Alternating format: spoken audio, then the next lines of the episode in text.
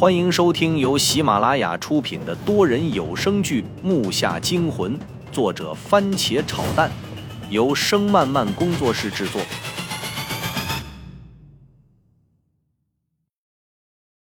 第五十二集，我没来得及招架，胸就是一疼，这下不轻不重撞得我向后退了出去。看他的样子，根本没用全力。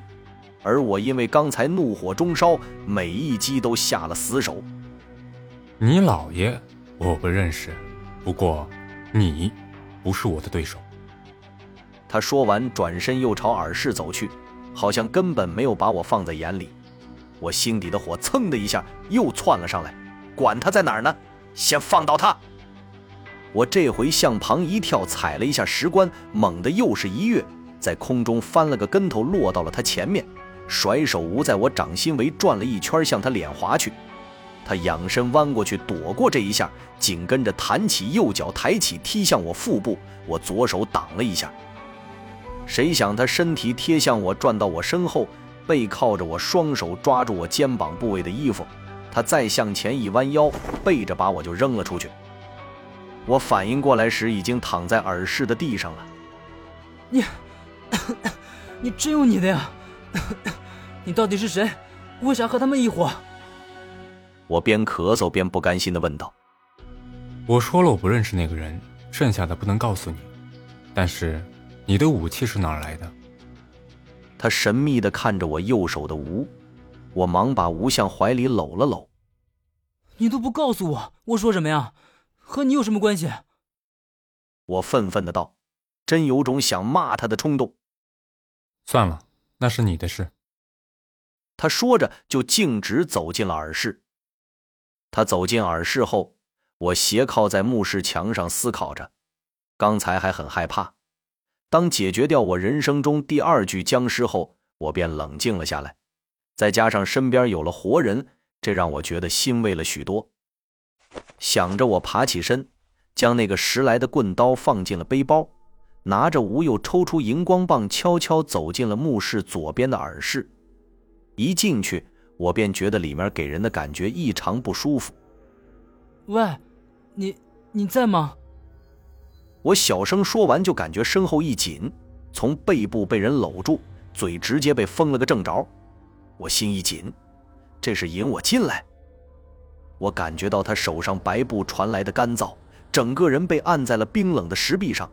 接着，左手被他的膝盖顶住了腕处，荧光棒脱手，随后被他扔了出去。谁让你进来的？闭嘴！他声音很小，但透露着愤怒。我渐渐被松开，然后让他拽到靠上石壁。这耳室黑暗的不完全，因为外面有那蓝光，虽然暗，可相对之下倒是很亮。我看到离耳室门一米远处。好像摆着个鼎，这鼎看着眼熟，我想着直接抽手捂住了自己的嘴。这是我和父亲下第一个墓在第二个墓室里那个顶，但没有盖，真的有关联。我相信我的表情应该很夸张。你可不可以安静一点？靠！我放屁了还是怎么的？哪不安静了？我有点受不了他那冷漠的态度。闭嘴！来了。他好像等待着什么，再次捂上了我的嘴。我心里这个不爽，我是什么呀？说捂嘴就捂嘴呀！接着我听到了一种指甲挠铁皮那种声音，刺得我浑身一哆嗦，鸡皮疙瘩瞬间遍布了全身。这声音紧随着什么东西喘息的声音。当我再看向那顶，身体向后一贴，只是本能的就想往出跑。顶口处不知啥时候搭出一只手。上面向下滴着粘液，手指甲长过了手指，那声响就是他抓顶发出来的。他正不断的挠着顶外部，试图爬出来。你最好别动，看着外面。我贴着石壁，用余光向外面望了一眼，顿时一愣。是我进来后，外面那两个大棺椁正前方的右边出现了根蜡烛，应该是从地下升上来的机关。再看那两个棺椁被照得甚是阴森，幽蓝的背景里黄光闪烁。再看那棺盖正向上微动，发出着咚咚咚的声音。我心里一想，这不是要起尸吗？我回头看了看他，从他黑暗里的眼神，我依稀可以看到我触到的不止刚才的一个机关。当时我真的冲动了，怎么办？我发出了闷闷的回问，还带着百分之八十的恐惧。刚才如果他没来，我绝对会被这些东西吃了。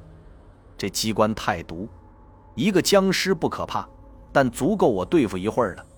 但是这么多，看来又要苦战。他看我害怕的样子，又小声说道：“一会儿你对付外面两个，我来对付里面的。你怎么不对付外面的那俩？我无所谓，可以换过来。不过耳室里面的是湿尸，外面的是干尸，你自己选。”他说完走了出去，我转念一想，不对呀，湿尸和干尸当然湿尸灵活了，干尸身体发紧比较好对付啊。我还是选外面的吧。此时我的脸对面有张脸，我看到比黑暗更黑的眼眶，两个凹进去的鼻孔都快贴到我的鼻尖大嘴张着，身上发紫，好像人被剥了皮一样。薄薄透明的皮膜里，骨头清晰可见。一瞬间，我的心脏提到了嗓子眼，呼吸变得急促，腿不住的打颤，整个身体不受控制。那双手下垂的僵尸不知什么时候出来的，就那么直勾勾的盯着我。我迅速闭住呼吸，身体背部被人猛力一拽，带出了耳室。身旁黑影一闪，他那一脚着实的踹在了那活尸的身体上。可那东西只是向后退了几步，紧接着脸部一扭，冲着刚落地的那人就扑了过来。一波未平，一波又起。墓室里那俩大棺椁的棺盖冲开，从对面耳室又爬出来一个，身上满是青绿色液体，头发散乱一团，在地上扭曲的爬了片刻，便站了起来。我看到两个身穿锦袍的干尸正探着那两只爪子，身体前倾，僵硬地站在棺前。这到底是什么？我久久不能接受现实，这些只有在电影里才能看到的东西，现在就在我面前。我旁边那人正和刚才爬出来的干尸拼着，他看我发愣，回身说道：“发什么愣？你不会双刀吗？他们来了。”木下惊魂多人有声剧，感谢您的收听，更多精彩内容，请听下集。